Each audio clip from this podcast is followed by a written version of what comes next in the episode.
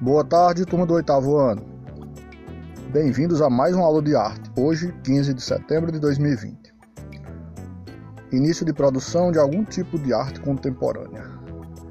Vamos lá, a questão da atividade de hoje é a seguinte: escolher um nome da arte contemporânea e fazer a apresentação de vida e obra desse artista por escrito. Então você escolhe um nome de um artista contemporâneo brasileiro pesquisar tudo sobre a vida dele e suas principais obras. Faz por escrito, fotografa e envia no Google Sala de Aula. Pensamento do dia: os espelhos são usados para ver o rosto, a arte para ver a alma. George Bernard Shaw. Bons estudos.